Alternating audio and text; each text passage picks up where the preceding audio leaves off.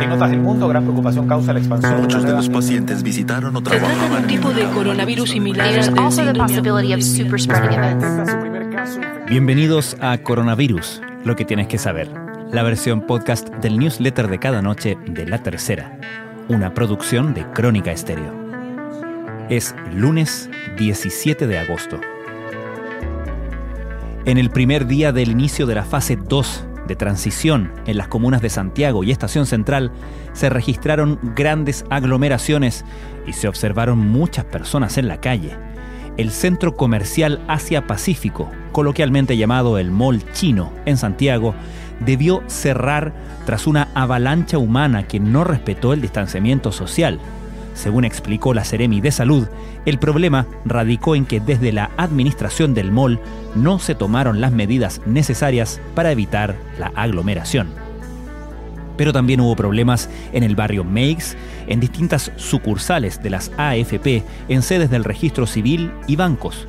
A lo imposible nadie está obligado, dijo el intendente metropolitano Felipe Guevara lo del mall chino y lo que pasa ahora en Salvador Sanfuentes, no hay fiscalización que valga porque una aglomeración tan grande es muy difícil de controlar, siguió el intendente. Y frente a eso, y frente a eso, concluyó, la autoridad sanitaria va a proceder a bajar las cortinas. Al mismo tiempo, en el marco de la misma estrategia paso a paso y tras cinco meses de cierre, el Parque Metropolitano de Santiago volverá a abrir sus puertas el miércoles. Será una apertura parcial y gradual, bajo el eslogan Juntos nos cuidamos, con funcionamiento solo de lunes a viernes entre las 10 y las 18 horas. Estas son algunas de las informaciones que destacamos en la cobertura de la tercera de la crisis del coronavirus.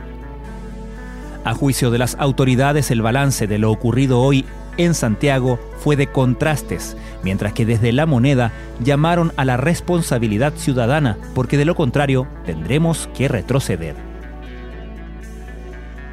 El think tank Clapes UC analizó la información de contagios del COVID-19 en diferentes países.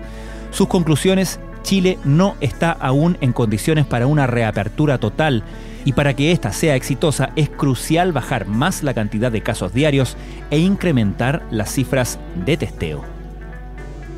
A tres meses del primer pronóstico de la Universidad de Washington, la entidad extendió sus proyecciones para Chile hasta el primero de diciembre, con un balance final de 16.655 fallecidos, con extremos que se sitúan entre 13.922 y 22.937. Sin embargo, en este lapso, la institución ha efectuado varias actualizaciones en las cifras, con fluctuaciones dramáticas. En la proyección de la curva pandémica del epidemiólogo y bioestadístico de la Universidad de Chile, Gabriel Cavada, los números son optimistas. Cuando estemos cerca del plebiscito, la semana que se cierra el lunes 26, vamos a esperar entre 500 y 600 casos semanales. Eso en el criterio optimista, lo que proyecta la curva epidemiológica, dice el especialista, pero advierte, lo que está ocurriendo es que el R efectivo se estancó en 1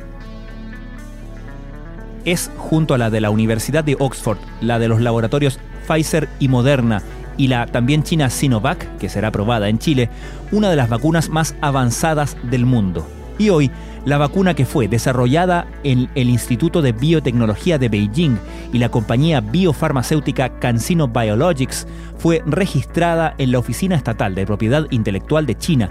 Se trata de la primera vacuna contra el COVID-19 de ese país en ser patentada. Sobre la reja de una cancha del Club Pato Cornejo en Lobarnechea, vuela una pelota hacia los estacionamientos y desde adentro se escucha: No la tiren, no la tomen, no la toquen. En el paddle Cerro Colorado, en Las Condes, un jugador insiste en ponerse mascarilla para la foto. En otro sector, el portero del Stade francés parece un fumigador, pues viste traje blanco, guantes, mascarilla, lentes y protección facial premeditadamente exagerados en los clubes deportivos privados que ya pueden abrir sus puertas. Las bicicletas viven un boom debido a que permiten guardar el distanciamiento social y mantener activas a las personas. De hecho, el premier británico Boris Johnson lanzó un plan que incentiva su uso en Inglaterra. Esto fue Coronavirus, lo que tienes que saber, la versión podcast del newsletter de cada noche de la tercera. La redacción es de Alejandro Tapia, la producción de Crónica Estéreo, el podcast diario de la tercera que cada mañana te ofrece un capítulo dedicado en profundidad a un tema de nuestra contingencia. Puedes encontrarlo en latercera.com, Spotify, Apple Podcast, Google Podcast y donde sea que escuches tus podcasts. Y te puedes suscribir, por supuesto, de manera gratuita para tener en tu teléfono el último capítulo siempre actualizado. Soy Francisco Aravena. Que tengan muy buenas noches.